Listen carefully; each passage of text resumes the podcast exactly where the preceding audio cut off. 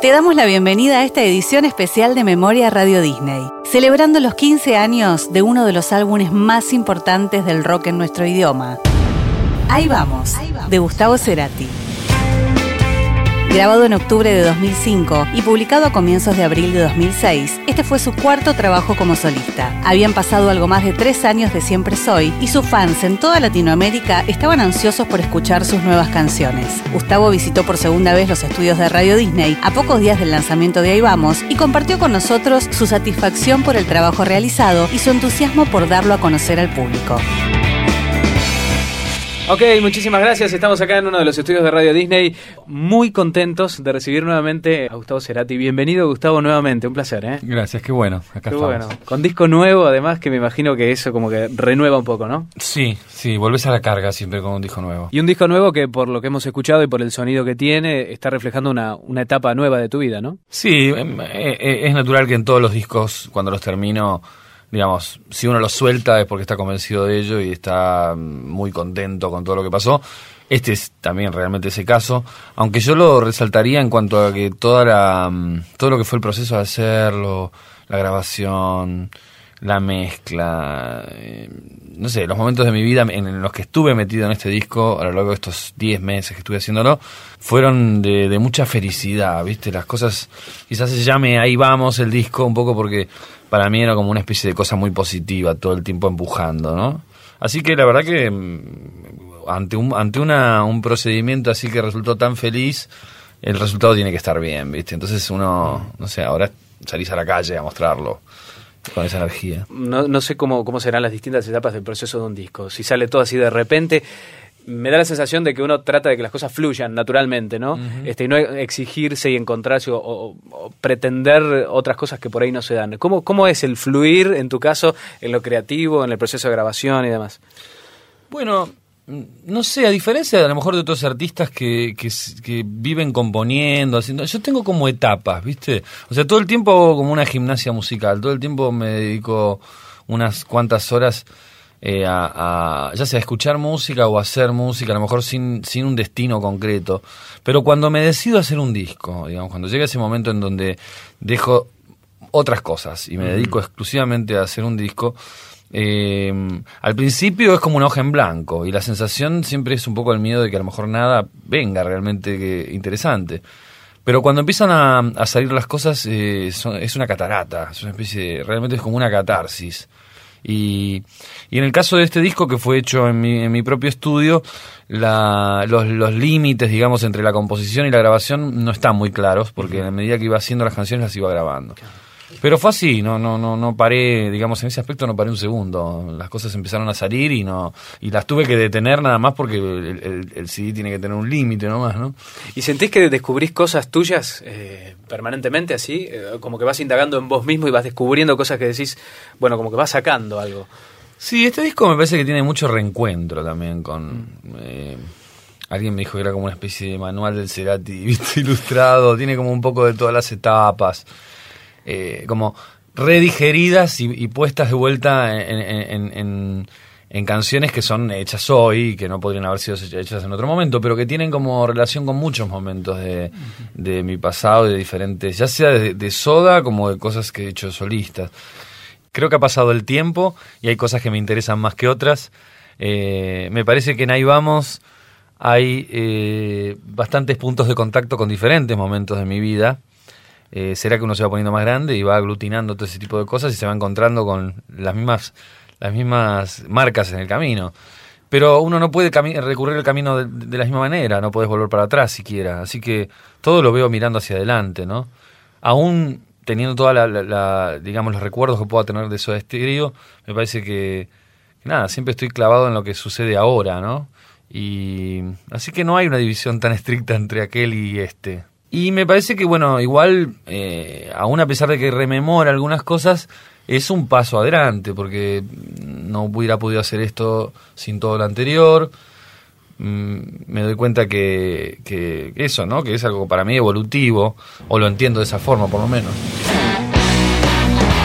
Luego de experimentar con sonidos más ligados a la electrónica, Cerati volvió a una estética más rockera que fue muy bien recibida por la crítica y consiguió un gran éxito de ventas. Ahí vamos, fue certificado con disco de platino en Argentina y disco de oro en México y Chile. El álbum contiene 13 canciones escritas por Gustavo, cuatro de ellas en colaboración con Richard Coleman y una, Adiós, compuesta junto a su hijo Benito que por entonces tenía 12 años.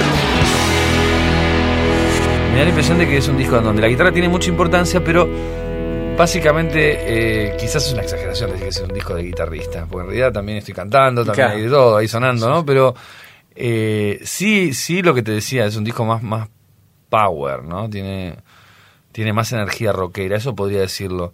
Y claro, como existe un poco la idea de que yo en los últimos discos estuve tocando menos la guitarra, lo cual no es tan así, pero bueno, entonces parece que sí, ahora como que hubiera regresado la guitarra. La verdad es que tenía ganas de que tuviera esa, como esa conducción sonora el disco. Por otro lado, la guitarra es mi instrumento natural, así que no es que sea algo tan especial lo que haya eh, quizás eh, están un poquito más potentes, ¿no? Y más, más arriba que en otras mezclas. La mayoría de las canciones surgieron de la guitarra, yo compongo a veces de diferentes maneras. Así que fue algo buscado y por otro lado ya, ya si escuchabas a lo que venía haciendo con los shows en vivo, eh, te das cuenta que iba por ese lado. Hay como un espíritu bastante infantil en la manera en que uno encara la música que no ha cambiado demasiado. Esa hoja en blanco que existe antes de enfrentarte a una obra nueva sigue produciéndote el mismo miedo, la misma sensación de desamparo que me producía cuando empezaba.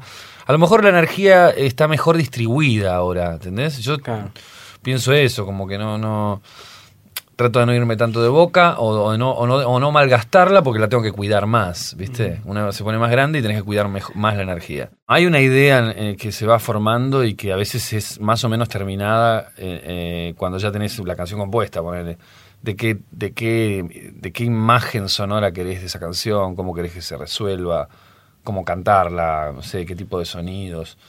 Eh, pero de todas maneras también hay un espacio muy grande, un porcentaje muy alto también de improvisación en todo eso y te encontrás con, y en los errores muchas veces, en la búsqueda de algo que no resulta, pero termina siendo otra cosa, eh, sin que por eso te tengas que acomodar, digamos, este, sin, sin pelearla. Pero a veces mm. ocurre que te parece algo que no era lo que esperabas y sin embargo te, gusta más aún, ¿no?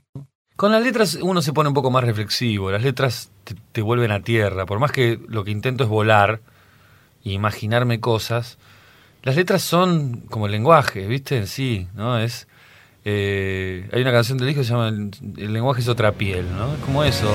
El lenguaje es otra piel. Es algo tangible, ¿viste? La música a mí, a mí me resulta en ese aspecto, me permite mucho más eh, movilidad de, creatividad, de, de imaginerías, ¿viste? Pensar que es un sonido te puede llevar a un lado, a otro. Eh, no es tan específico. Pero en el caso de la letra, te guste o no, son palabras, ¿no? Y es así, tienen un significado. En el mejor de los casos para mí, que me gusta escribir así, pretendo de que no cierren tanto las letras, las letras como para que el oyente no las pueda completar, ¿viste? Me parece que el que escucha una canción me gusta que siga imaginando algo que no sea exactamente lo que yo pienso, ¿no? Porque así que voy por ese camino siempre, a lo mejor un poco metafórico a veces, qué sé yo, no tan realista de noticiero, pero, pero bueno, es la forma que me, sale a mí escribir. La espera me agotó.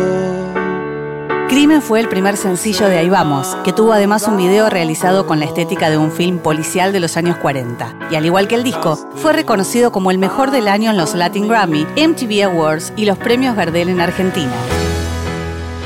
Ayer se hizo la presentación oficial del video de Crimen. Te divertiste un rato, ¿no? Ahí con ese video. Está bueno. Muy sí, bien. sí, sí, sí. La pasé muy bien eh, haciéndolo. Joaquín Cambre es el director y la verdad que llevó muy bien mm. eh, todo el ritmo que no son simples, ¿viste? Porque son mini películas estas cosas y a veces hay mucho tiempo entre una toma y la otra y vos nunca sabes qué cuándo está pasando y el único que sabe qué está pasando es el director, que es el único que realmente se divierte del todo acá, ¿no? Pero fueron así, en el caso de Joaquín, la verdad que primero me encomendé totalmente, me parece que es una persona muy creativa. De, de entrada nos llevamos muy bien con la idea. Él hizo algunos, varios videos de Miranda, eh, Catupecu, tiene, muy buenos trabajos y sí, la pasé bien, la pasé bien haciéndolo, me parece que también, como te decía con respecto al disco, si uno disfruta como el proceso, el resultado, viste, tiene que estar bien. Y, me gusta lo que quedó. La canción es una especie de balada frente a, toda la andanada sonora del disco, ¿no? Es como que da la impresión de que es la, como la canción más, más suave, pero tiene también la energía esa rockera, ¿no? Del disco. Me parece que la canción yo quise hacer algo muy simple. Básicamente tenía la música y me parecía que, que era una canción que hablaba ya, desde, sin todavía tener la letra, de, de, una, no sé, de una sensación así como melancólica, de alejamiento, algo así. Realmente quise escribir sobre eso. Fui lo más simple que pude en cuanto a la letra, ¿qué otra cosa puedo hacer? Dice la canción, ¿no? Y sobre eso me, me no sé, uno va transitando por la vida eh, con diferentes relaciones y esas a veces se cortan, se terminan, es lógico que sea así y quedan como esas especies de crímenes sin resolver, ¿no? Esas cosas que podrían haber sido de otra forma, pero son de estas y uno no sabe por qué ocurrieron. Y apenas alcanza a aprender algo para ya embarcarse en otra. Gira de Ahí Vamos fue una de las más extensas en la carrera solista de Gustavo Cerati, recorriendo gran parte de América Latina y pasando también por Estados Unidos y España. En febrero de 2007 pasó por el Festival de Viña del Mar, en donde Gustavo obtuvo la gaviota de plata y la antorcha de plata y de oro. En aquel momento nos contó de sus grandes expectativas de presentar el material en vivo con su nueva banda. O sea, que como estamos nosotros en muchos países de Latinoamérica, cuando hicimos la presentación del disco, de ahí vamos, este, la gente en algunos países todavía no se había editado este, mm. y, estaban así, como muy ansiosos. Bueno, y ahora después de haber dado la noticia de tu gira y demás, hay como mucha expectativa. ¿Vos sos consciente de esto? ¿Cómo te llega todo lo que pasa en distintos países de, América? Mm, yo pienso que lo que ocurrió acá en Argentina con, con, la salida del disco es seguramente congruente con lo que pasa en, en otros países. Eh, por alguna razón que desconozco, porque podría argumentar un montón de cosas. Hace mucho tiempo que estoy haciendo discos y de alguna manera en todos los discos hay un nivel de expectativa. También estoy hace como tres o un poco más de años que no saqué un disco, así que eh, supongo que el tiempo generó una, una cuestión especial, pero también un poco el boca a boca que tiene que ver con el sonido del disco o hacia dónde apunta. Es un disco con una energía más, más, más potente que otros que he hecho antes. Eh, las canciones en algún sentido tienen como un aspecto más clásico. Eh, esas reminiscencias que te digo que un poco se ven en el disco. Eh, entonces parece que de antemano ya se generó como un, hambre, digamos, antes que la comida esté lista. Y bueno, uno el miedo que tiene en esos aspectos es que ojalá que no defraude a todas a esas bocas, ¿viste? O bocas oído. Pero pero me gusta lo que está pasando y siento que está ocurriendo, eh, no sé, en varios lugares, en todos los lugares donde edito discos, ¿no? Y eso está bueno. Comenzás el primero de junio. El primero de junio estoy en México. ¿En el Auditorio Nacional? El Auditorio Nacional. Y bueno, después eh, directo para Buenos Aires. ¿o Hago, creo que dos o tres actuaciones por México y, mm, y luego ya venimos a presentar el disco acá a Obras y luego una gira por el interior, y por otros países. Y con la banda que, bueno, me parece que estás muy contento. Te he escuchado hablar muy bien de, la banda. Y está buenísimo porque es una mezcla de, de, los nuevos y de los viejos amigos, ¿viste? Que, qué sé yo, que, me parece que también yo me siento así como me, da mucho mucho placer que gente como Richard Coleman o como Fernando Zamalea que tienen así como sendas trayectorias tengan tantas ganas de tocar conmigo y ser parte de mi banda, ¿no? Eh, y por supuesto, Leandro Fresco y Fernando Nalé, que venían trabajando conmigo en todo este último tiempo. De, alguna manera es como la cama mullida sobre la que te acostás, porque la verdad es que, eh, y aunque quizás no sé si sea la más, lo más feliz como, imagen, quiero decir, en realidad fue, es un disco que lleva mi nombre, pero es el resultado de aportes geniales de, de un montón de músicos que estuvieron participando en él, ¿no? Eh, músicos que por otro lado, a veces más allá de que yo los convoque, se acercaron por esas cosas que tienen las leyes del cosmos, ¿no? Nos vamos agrupando por ahí y, tuvieron muchísima importancia para que tuviera la energía que tiene el disco. Y este, de hecho siguen conmigo y son mis amigos y, son personas con las que comparto mucho tiempo en una grabación, a veces son nueve, diez meses, en donde estás prácticamente todos los días. Y bueno, supongo que eh, en la medida que estamos, yo estoy orgulloso de este disco, también lo están ellos, porque eh, eh, todo esto está ahí a flor de piel en el sonido del, de Ahí vamos. Poder decir adiós.